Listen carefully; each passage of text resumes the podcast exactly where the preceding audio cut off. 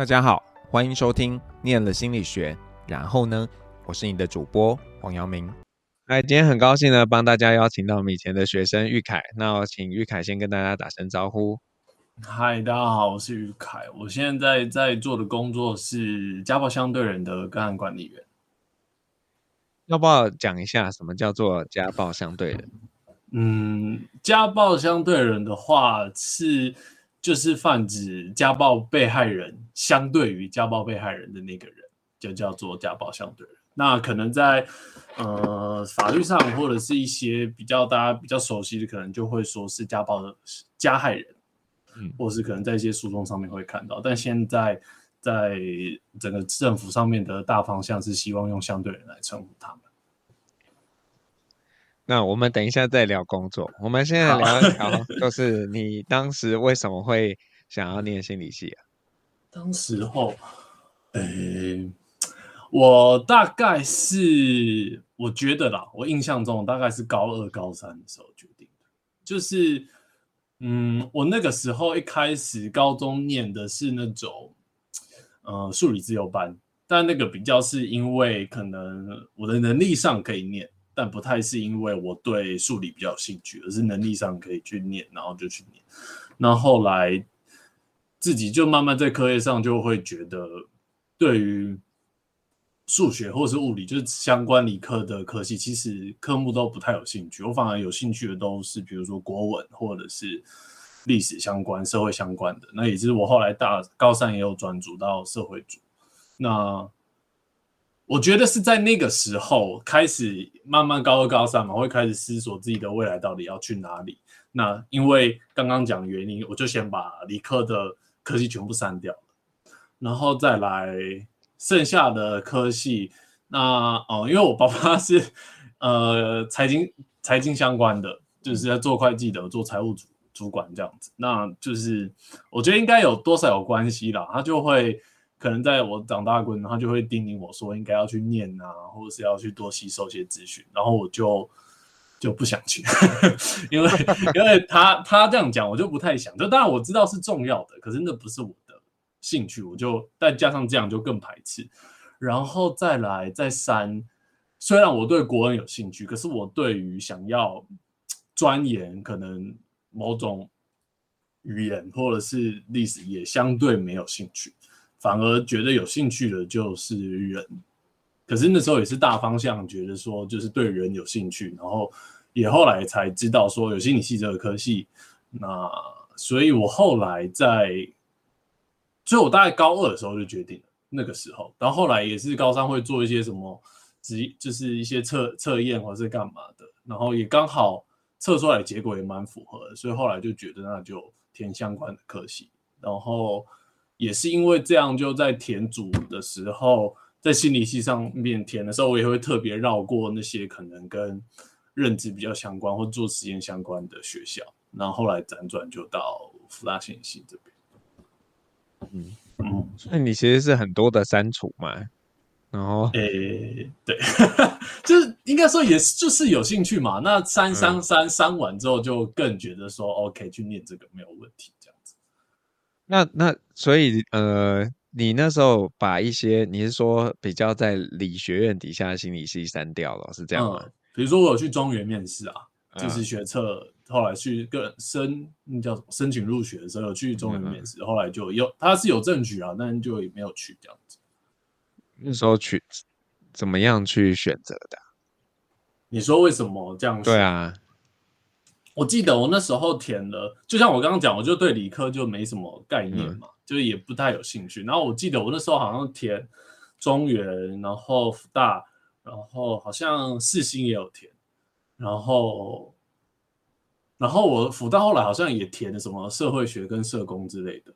就是我觉得当时候就很明确，就觉得就就是一个概念，就觉得不想要碰任何跟理科相关所有的东西，所以就变成这样。嗯，好，那所以所以进来之后还是会碰到一点点嘛，就是数学啊什么的，心情怎么样？心情上就是，所以我后来我后来必修必修微积分就停修了。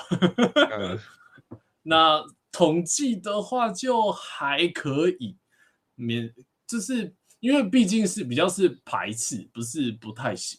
虽然你可能上学期边排斥边念，到后面也是就不怎么样，或是包含老师后来心理实验法的时候，也是在统计上面就就真的比较弱。可是我觉得大致上过了这些，就对我自己而言还好。尤其我后面的选修课也比较少，比如说工商或者是认知的东西，对，就还好。所以进来之后，因为呃。高中生对于心理学的想象，可能跟实际上心理学的样子是有一点落差的嘛？那你有什么样的？嗯、对你而言有什么样的冲击啊？我觉得对我而言冲击，就是因为大一、大二就是基本的心理学的入门嘛，包含老师的土星，或者是后面的心理学实验法。那那真的相对于来说，就是当然我一开始知道说，哎，我大一、大二要从这个开始上。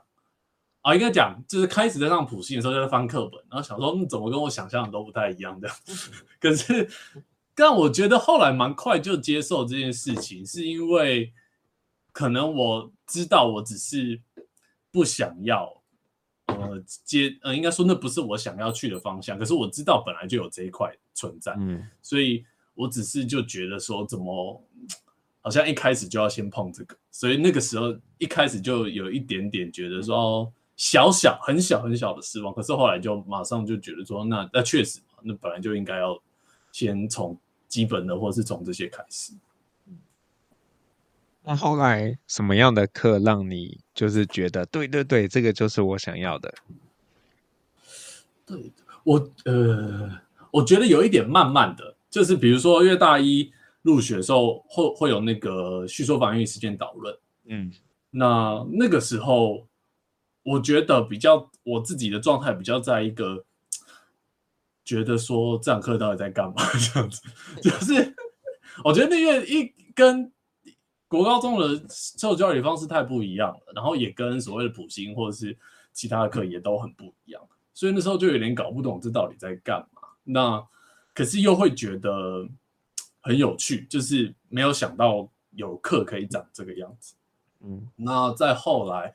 我觉得对我来说最冲击的是大二，忘记上还下那个时候，夏林清老师最后一次开团动团体动力，然后而且方式是，嗯、呃，学期末开了一个三天的工作坊，嗯，然后就在里面会有小团体、大团体、微信团体这些，然后实际进去才想说这到底是什么，就是觉得，我觉得还是觉得很酷，就是没有想到这个是。哦，我会在心理学遇到的东西，那实际上经验也是是冲击跟有趣的，然后那时候才开始觉得，哎，好像在这个地方真的蛮不一样，或是真的有一些对我来说是有吸引力的东西。嗯，你你毕业之后有想要考研究所吗？应该这样问，你有想当心理师吗？没有，呃。第，先说没有，就没有想当心理师。那那个时候的考虑比较是觉得，因为随着系上的课啦，然后开始接触，或者是不管是了解，实际上心理师在实务或职场上的状况也好，嗯、那或者是在学随着学校课在思索到底助人工作这件事情到底是怎么样，那就开始觉得自己没有想要往心理师这个路走，因为觉得。一来觉得是某种，呃，接触到的对象比较有限，而且我接触到我的个案也就会比较是那一个小时，甚至可能一个月一次或一个月两次这样状态，比较没有办法，好像真的跟个案这个生命有接触或碰撞的可能。那再来就是他要念研究所，因为。可是我又不知道我要念研究所干嘛，就是不是做研究所不是要准备可能说你的计划书或者是你的研究任何目的干嘛生等等的东西。可是那个时候大四大三的我是蛮不知道我要干嘛的，就是我甚至连要硬掰我可能都会有点抗拒，我不想要真的弄一个我不知道我未来会不会想要做的题目，或者是很没有明确的目标。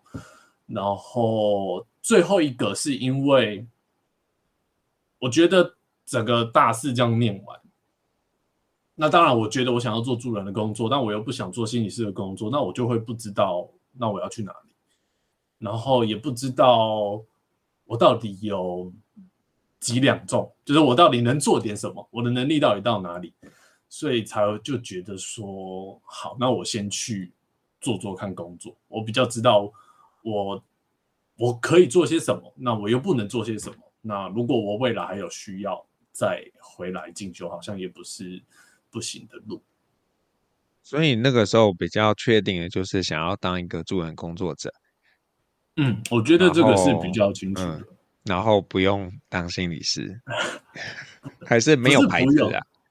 我呃，我觉得一定是没有排斥，不会说它是一个完全不能走的路，嗯，只是他有要需要念完研究所嘛，然后又要干嘛，所以种种考量就觉得先去做别的。那如果真的有需要，就再说。所以那那现在这个工作是你的第一个吗？还是它不是第一个工作？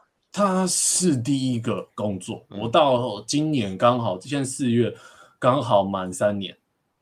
是，所以那一开始是就是什么样的机缘让你进到这个位置？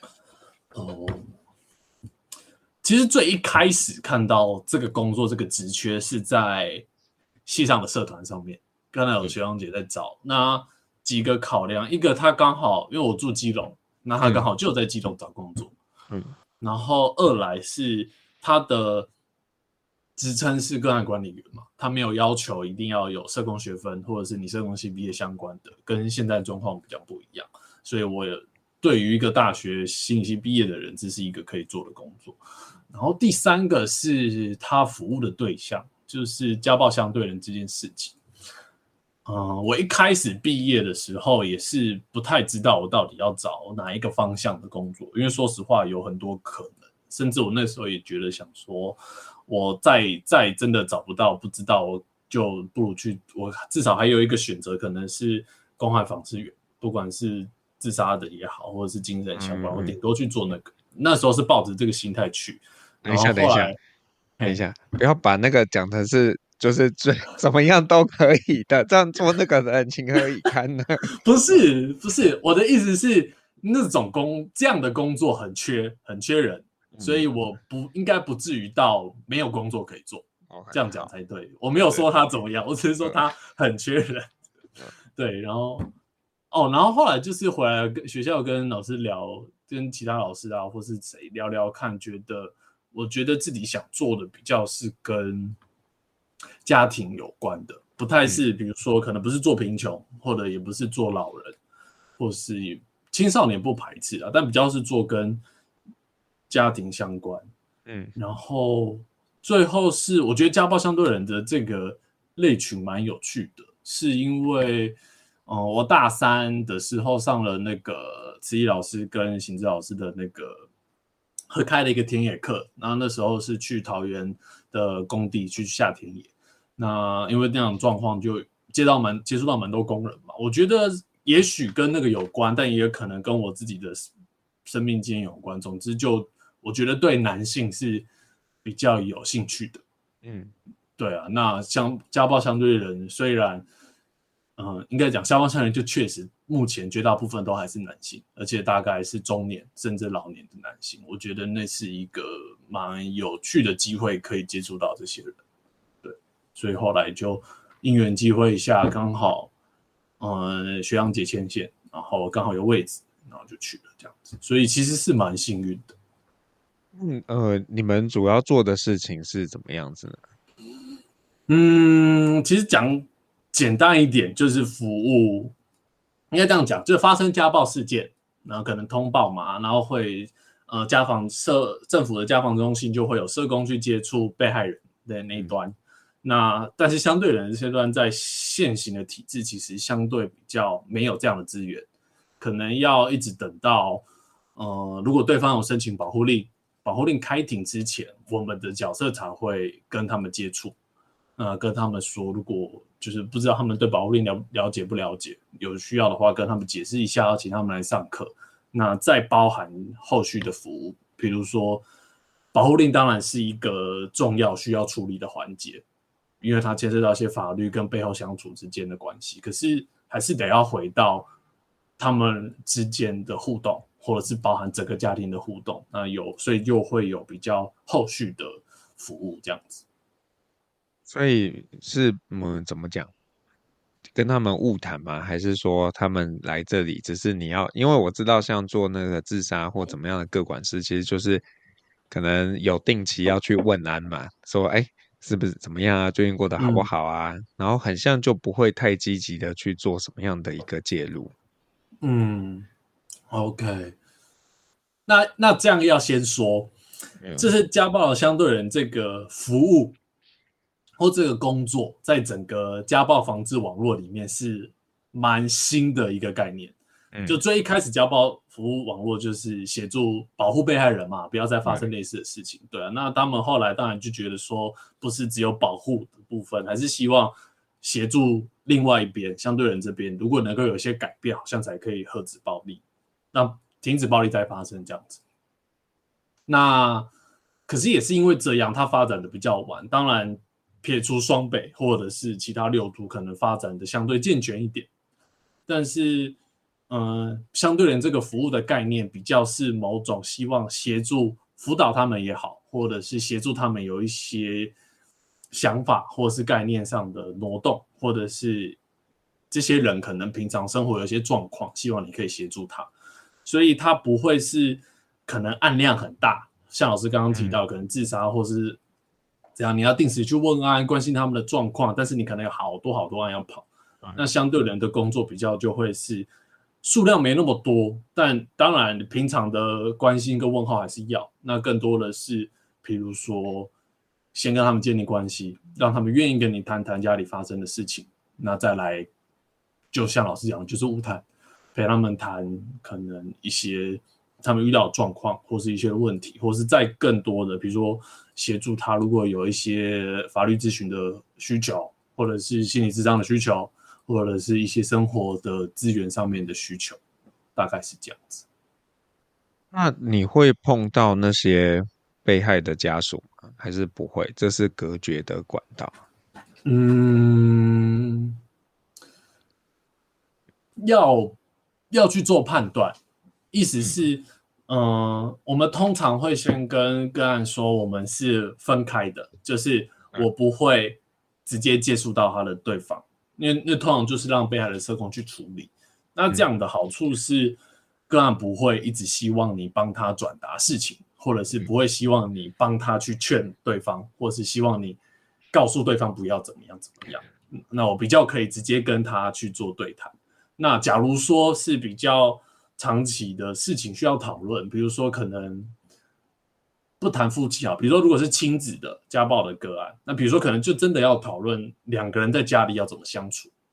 那如果有需要，那可能就会跟被害人社工那边合作，那看是不是一起讨论点什么东西之类的。所以还是会有机会碰到对方了。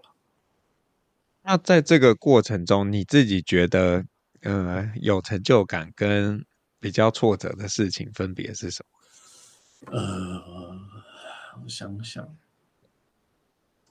挫折感应该可以先先比较容易谈，因为我必须说实话，虽然相对人社工现在呃相对人的服务目前为止，它比较不是被害端那种保护性的业务，它不管你对方有没有意愿，你通常都会去先联络跟先接触，相对人这边还是会期待对方是自己有意愿跟我们接触的。所以比较不会出现那种他摆明就不想跟我们联络，但我们要去跟他联络。可是即使如此，还是会遇到一些相对人，他其实不不见得是真的觉得说跟你谈或是跟你接触可以帮得到他，他更多还是觉得说，哎，为什么对方有社工，他没有，或者是对方做了什么举动，那他也要，也有这种那。这种的就或者是说，嗯，他其实对他自己的现在遇到的问题是有一些他蛮固着的想法，就是他觉得可能世界就是这样运行的。比如说，我举一个比较经典，比如说他可能就觉得老公就是要怎样，老婆就是要怎样。可是你很多时候这个概念是跟着他的生命的。比如说你要跟一个七十岁的阿公跟他讲说，好像老婆不一定就是要。回家帮你打扫煮饭，那他可能会觉得不知道我在说什么。那这个时候其实就，我觉得很多时候是会挫折的是，你知道这个他的这个想法其实是影响到他们之间的互动，或甚至造成的暴力这个问题。可是这个东西跟着他这么久，你没有办法很直接或很粗暴的跟他说，你就是不可以这样子。那反而那不见得会让他真的去做一些改变。当然不排除有一些个案可能会，他会忌惮再发生保护令会怎么样。可是更多有的时候最挫折的就是你很知道、很看到一些造成他不舒服或困扰的原因，可是你很难真的去做 做到一些改变。嗯，对啊，我觉得这个是真的最挫折，也是一直在调试的部分。然后，那你会有时候会需要把他们转借给？心理师吗？或者是其他的专业人士？如果他们有意愿，当然我们觉得 OK OK 啊。可是你更多的是，我觉得现行的民众啊，或者是这样讲，好像也就是愿意去做心理咨商的人，本来就是有一个特特别的样貌的类群。嗯。那到我这边，我的家暴相对人的个案也有一个他们特别的状况，尤其像我刚刚讲，这大部分都还是男生、男性。你首先就得要先突破一个，是他们有些人会觉得男生就不应该要讲这些东西，或者是先不说，或是就算他愿意讲，可是他的成长的环境会让他不知道怎么讲。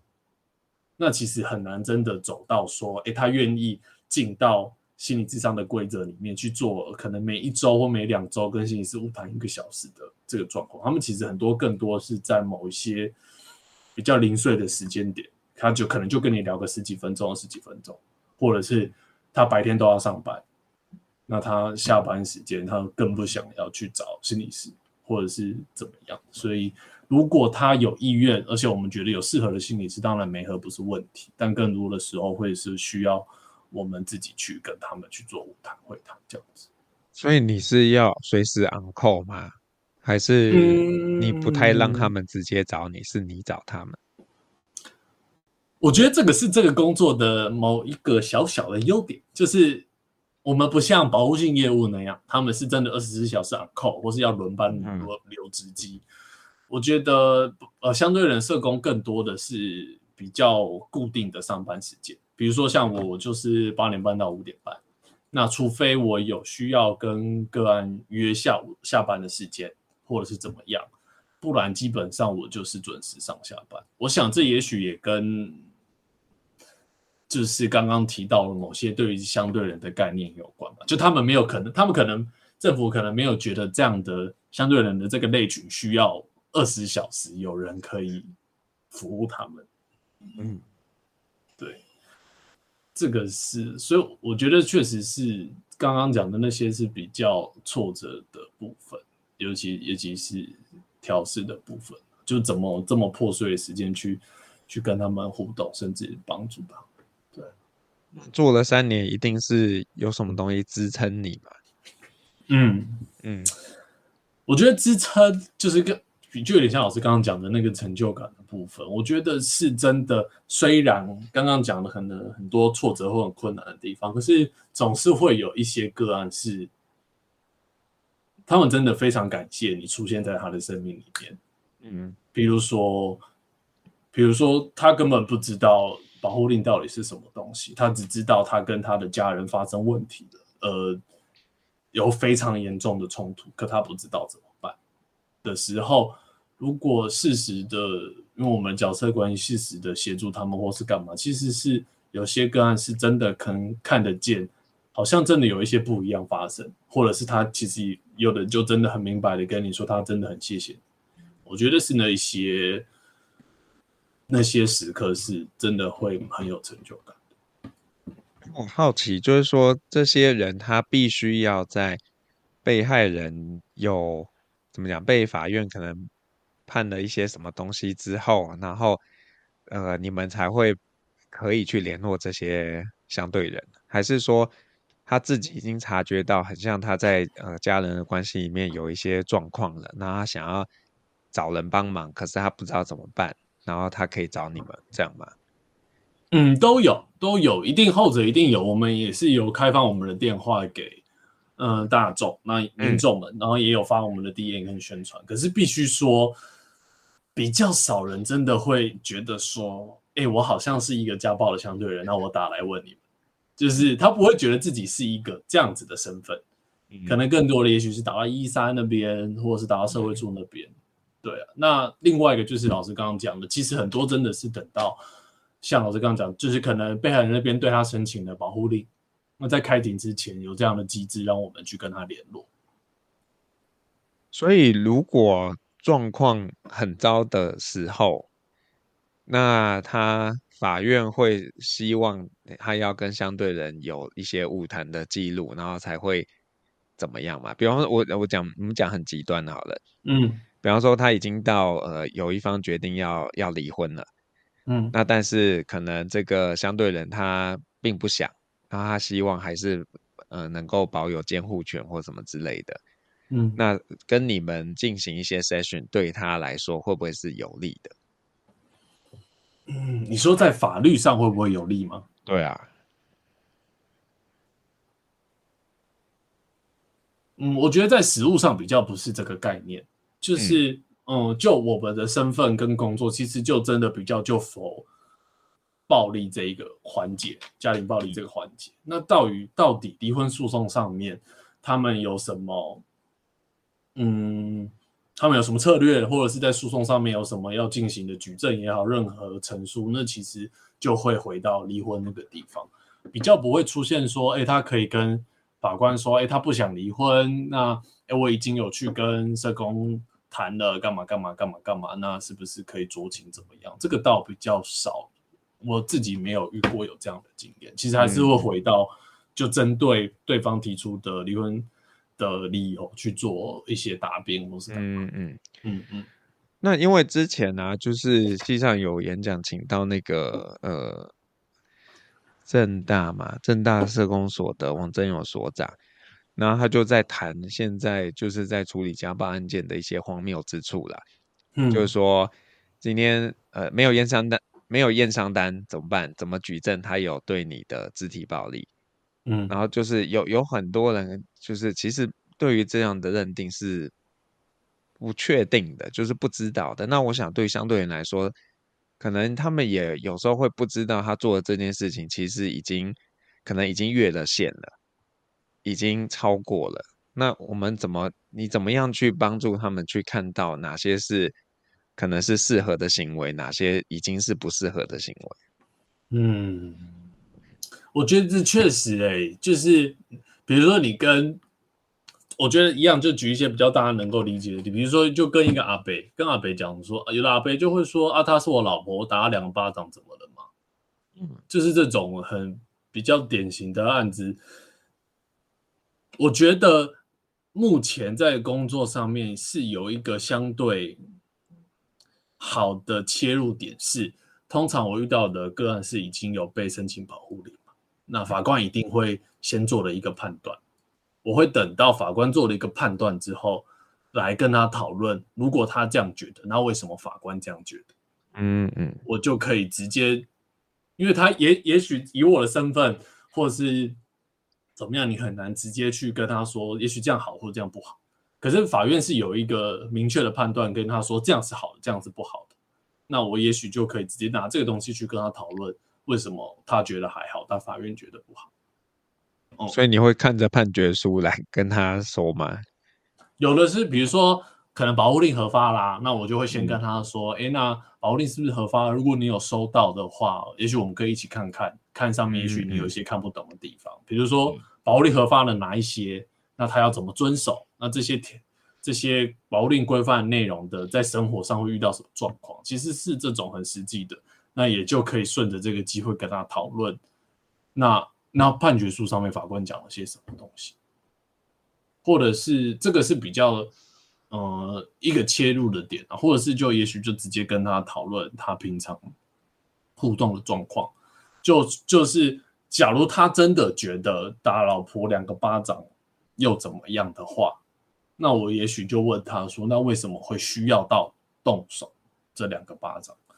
那有没有其他更适合他当下觉得可以处理的方式？”错在更色者，跟刚刚那个也有一点像，就跟他说，那他因为这两个巴掌，接下来有保护令的事情要处理，那他以后他想再跑一次这样子流程吗？还是他以后势必如果他要跟老婆相处，那他以后到底怎么办？他巴巴掌就肯定是不能用的，这这种都是一些可以跟他讨论的方式。嗯，所以你们还是会希望可以促成他们可以继续。怎么讲？原本的关系还是就是这个比例上而言，有多高的比例他们可以好好的继续生活？哦，多高的比例？我想想，我现在有一点想不到确切的数字，嗯，但可以先说的是我，我我觉得我们的立场没有特别觉得一定要维系关系，还是要结束关系，就以他们自己的感觉。是，那如果他们想，我们就顺着他们想的去讨论，也去讨论怎么样可以继续，或者是他们虽然他们想，但对方不想，那他现在可以怎么办？那通常，呃，通常会可以继续讨论，通常是都都想，但是要继续调整，或者是可能有一边不想，他要继续调整。但如果也有的很多跟保护令相关，可能就是男女朋友吵架，只是最后可能吵架。分手的时候闹得比较难看，所以有一些暴力的通报的问题。那这种就相对简单一点，就是他们就没有想要继续的，就反而更多的是在协助他们整理他们自己的状态。比如说，到底为什么一段关系走到最后会变成这样子？他要必须被申请保护令，然后对方要跟他分开，那如何如何如何？那又会是另外一个工作的方向，这样子。嗯嗯。听起来感觉要会很多东西耶，就要懂一点法律条文，又要有智商物谈技巧，然后可能还有一些社工资源的这种，怎么讲？呃，知道要去哪里找资源，然后给他一些实际的方案。对，就比较杂，就多面向杂一点。对，就法律上面，你至少一定要懂跟保护令相关的东西，包含整个流程，方，然后怎么样协助他们。可是当然，更专业的还是就请律师协助他。比如说，他们可能牵牵扯到监护权的问题，或者是恐吓、伤害、妨害自由，什么民事赔偿，巴拉巴拉，那就让专业的来处理。然后再来智商晤谈，确实，我觉得是这个工作比较最主要需要的能力。至于嗯资源的部分，我觉得确实就是要会。啦，可是我也不是很会啊，就是我我的所学，呃，我自己过在学校学的就不太会有这个嘛，所以我这必须说我认知的我的能力是有限的。嗯、那假如说真的，比如说个案有需要，那我可能会遇到就去了解，那比较知道可能要去，比如说他可能要找工作，可能要去，可以去哪里找，或是怎么样可以去哪里。那所以更多的时候一开始其实是跟着个案一起去了解。比如说有一些财务上的困难，那他可能有可以陪他去了解他有什么身份，要去哪里弄，或是有哪哪些基金会，大概是这样的一步一步，我也慢慢比较知道可以怎么做。那所以念了心理学对你的实际上工作的帮助，除了智商物谈技巧之外，你觉得还有什么是有帮助的？嗯。我觉得撇除实际上工作，就是刚刚老师讲的物谈技巧，到底要怎么跟个案会谈？我觉得有一个最最重要的帮忙是，这我觉得这毕竟是一个人跟人之间的服务，就有点像智商这样子嘛。我要陪他物谈或是干嘛，那一定会牵涉到不我我自己的生命跟个案的生命撞击的时候，比如说可能最最简单的是我们对某件事情的想法不同。到更甚者是某一些我自己的议题可能会被个案触发到，比如说，也许我可能很很不知道怎么面对情绪非常高涨的个案，可是你很多时候也许就会遇到一两个，或是我可能很不会面对某种非常严肃的。个案就是完全不跟你谈任何事情，觉得这样就是这样，那样就是那样的时候，我我自己的状态都会被影响。那我觉得最我的所学这些学经对我来说最有帮助的，就是我大概我至少可以协助我自己把我的状态稳定下来，甚至去探索到底是什么东西这么被触发，这么被对我来说影响这么深。那我比较有机会不让这个东西去影响我的工作。才不会说我的状态很糟，或者是我对某一些个案就是很不行。可是我如果我没有办法 hold 住我自己，我一遇到我整个人就炸掉，那那我对他也是对个案也是不 OK 的一个状态。对，那你因为你很年轻嘛，个案他们是他会看到你吗？还是不会？会啊会啊会哦。那你曾经被挑战过吗？说呃，年轻小伙子，你懂什么？会啊，一定会啊！而且，比如说，就算不讲年纪，他们有时候也也有的就会跟你说：“你有没有结过婚？你怎么知道结婚是什么状况？”我觉得这一定会。然后一开始遇到的时候，也会觉得就是有一点 愣住，就觉得哦，好像你讲的也是啊，就是我好像也确实没有这些经历。我觉得一开始都会，可是我觉得随着遇到，然后自己也整理，我我现在的心态就变成是。或是我遇到的时候，我就会跟他说：“好了，确实我可能不是你这个年纪，或者是我不是我没有结过婚，可是我不，但是我实实在在可以看到你现在遇到一些也许需要帮忙的地方。那我能做的是，我愿意跟你联络接触，然后陪你一起讨论这些事情。但我想这个东西应该跟年纪或者是身份好像比较没有关系。我我愿意陪你去做这些事情。”或者是，比如说也有亲子的个案，那说你又没有小朋友，你凭什么教我？对，那我也可以很直接跟他说，我也曾经是小朋友，而且我相信你也是。那我觉得大家都当过，一定都有成长的这个经历，那也许是可以一起来思考到底发生了什么事情。对，就比较遇到他们，如果遇到个案有这样的面子，我觉得就比较算知道。算可以接受，也知道怎么应对。嗯，那你有想过这个工作是会一直做下去吗？还是现在有什么样子的打算呢？嗯，我现在确实有一些不同的打算。呃，是因为这个工作的性质，像刚呃，就是像刚刚讲的嘛，我可能固定上班的时间。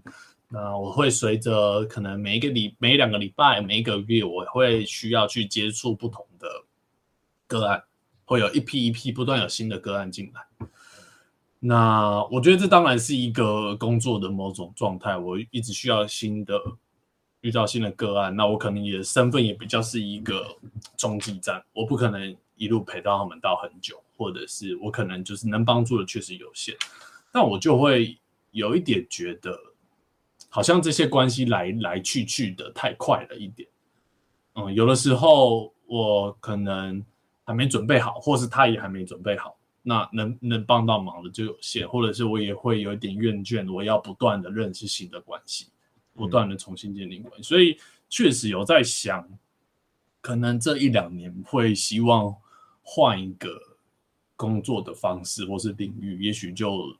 比较不是这种可能不断有个案再进来来来往往的类型，也许也还不太确定啦。可能也许是嗯，比如说社区机构，或者是什么类类类类似其他的东西，或者是可能要换一个服务领域，或是比如说去做小朋友，或者去做被害端，其实都是在考量的点。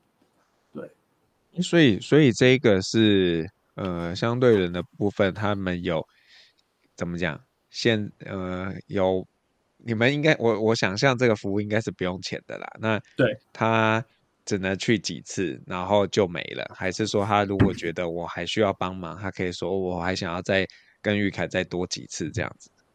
他他他其实比较不是这个概念，就是他比较不是像真的去做智商，我就是要谈几次，要谈几次干嘛？就所以。应该这样讲，我就会虽然我的名抬职业抬头叫做个案管理员，但我就会通常会直接跟他们讲说我是社工，就这是一个他们比较能够理解的名字，虽然也许理解的不太对，但我、嗯、我能，我们通常在跟他们接触，就不是不会有时间限制的问题，就是平时他有一些问题，或是打屁聊天这种建立关系方，其实也都 OK。那当然，如果他愿意跟我接触一两年，那当然都没问题，或是后续，比如说一开始进来是夫妻之间的问题，那慢慢走走走走到变成。跟小朋友教育有关的，这其实都都还算服务的范围内。他比较不会说，可能也许像被害端那边，他可能会说，诶，他没有暴力风险的，那我就先结案，那我去服务下一个。就是至少在相对人的工作里面，他比较有这样子的弹性。嗯，那为什么还会有你的这种怎么讲小困境？嗯，因为。像刚刚有提到，我我跟相对人接触的其中一个管道，就是有被害人去对他们申请保护令，那我们去认识他们、接触他们嘛，那势必就会不断有家暴事件会不断发生嘛，保护令也会不断被申请，所以我们会不断去跟新的相对人接触。嗯，对，那这是第一个，我会有新的关系。那第二个就是，嗯。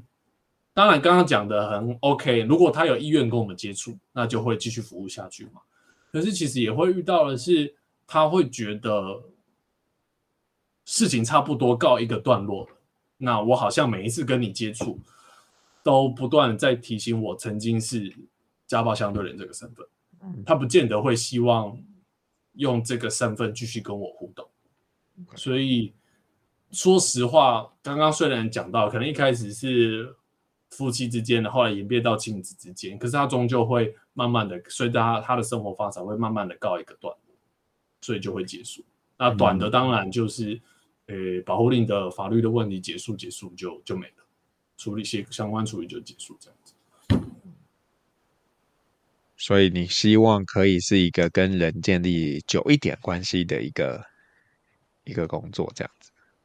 我觉得会想试试看，知道那样是一个什么样的状况。当然，也许不如我想象的美好，也说不定。但就是像我刚刚讲，我就确实这是毕业后的第一份工作嘛，也做了三年，所以就会觉得要试试看一些不同的东西，比较知道到底什么样可能是我想要的，或是哪样是适合我的。对，对，是可以试试看。那你们你们会有人就是鼓励你们要去在职进修吗？像我知道有一些就是在一些这种呃，可能是需要社工师资格的人做的事情，然后但是他一开始说啊，你没有没关系，然后但是有的话会很好，然后有些人就会去进修这样的一个呃学位，嗯。以我自己目前的经验，而且是就因为我就在基隆工作嘛，嗯、我觉得我目前看到的整个家暴防治的网络，就是简单来讲，就是被害人社工跟相对人社工，那其他的先不算。其实普遍都遇到的一个状况是，至少被害人那边其实是很多时候是招不满社工。嗯，所以我觉得说实话，他们现在在招社工，就是说你只要有考社工师的资格，你就先来。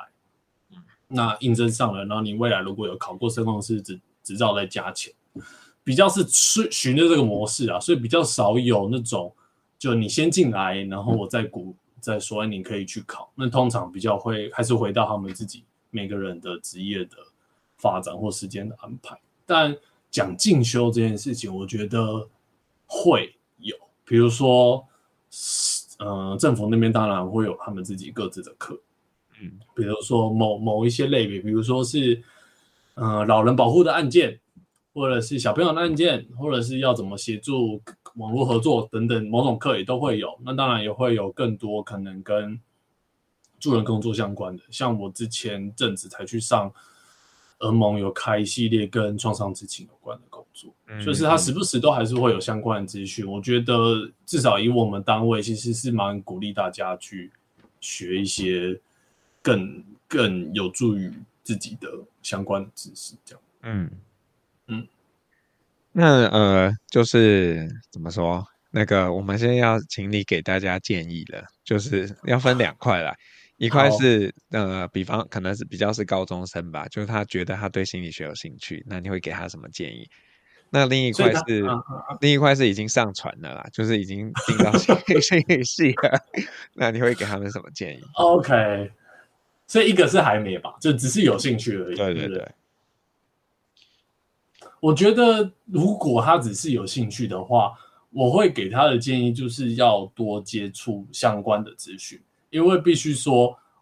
我们刚刚谈了这么多，是我自己的工作跟我自己的兴趣。可是像最一开始也有讲到，这些信息本来就有很多面向嘛，不管是认知的，或是工商的，或是任何，或是我在做的跟主任相关的，你你总是要，我觉得多接触，你比较可以有机会知道到底吸引你的是什么，或者是你想要去的东西哪里，或者是你多接触，你才知道你想象是不是真的是这样。也许你你你的想象根本不是。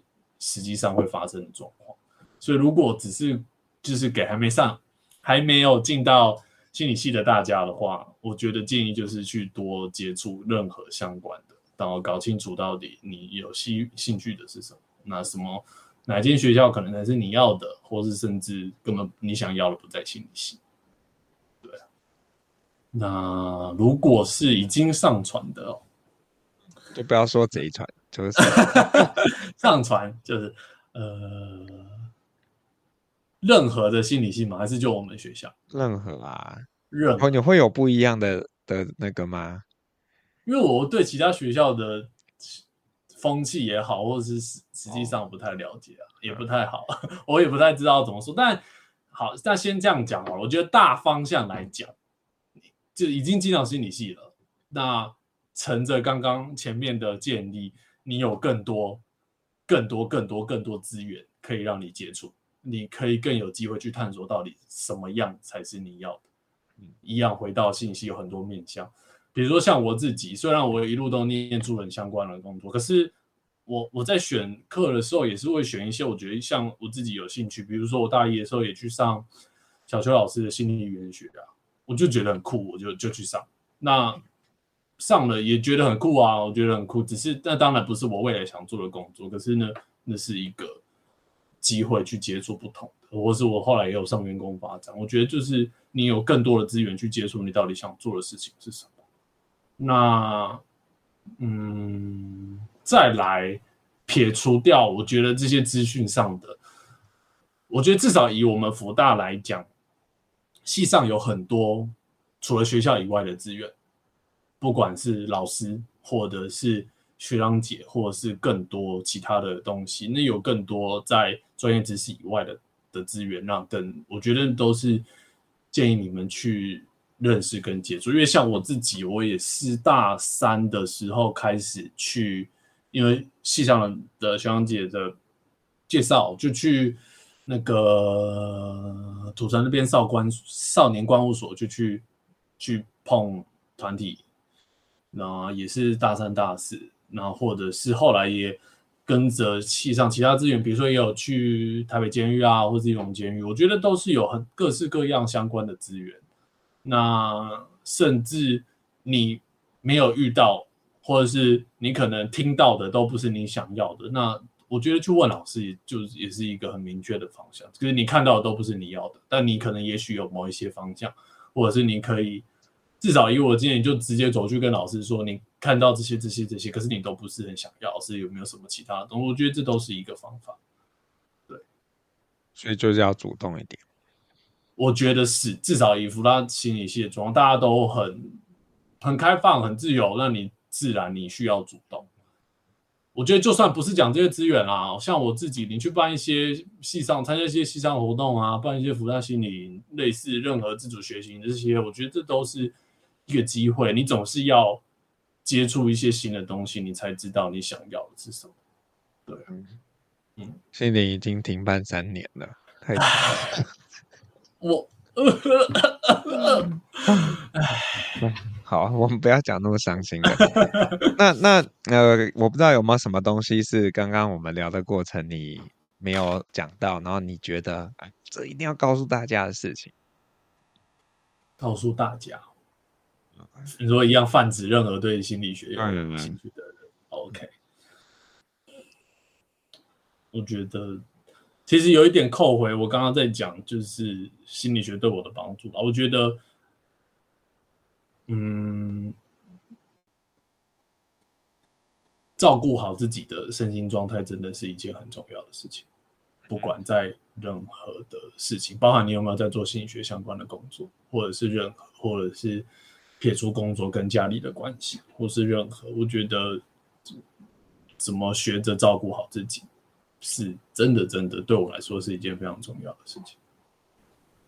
那呃，如果你是 KK Bus 的用户呢，接下来会听到这个玉凯要点给你的一首歌。那请玉凯跟我们介绍一下要点什么歌，然后为什么？好，呃，这首歌叫做呃《An Invisible Bridge Above the Ocean》，其实是有一次我随机播放的时候播放到的歌。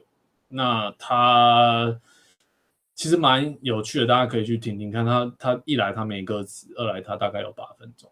但我觉得为什么会推荐给这首歌给大家，也跟我刚刚讲的东西有关。就是我觉得我很，当我觉得我的状态有一点不太稳定，不管是太开心，或者是太难过，或者是很冲击，或是很累，我觉得这首歌是我会放来帮助我自己稳定下来的一首歌。就是基于这样的原因，所以推荐给大家。好，那就非常谢谢玉凯今天跟我们聊天，谢谢，拜拜，okay, 谢谢大家，拜拜。我是黄耀明，我们下次见喽，拜拜。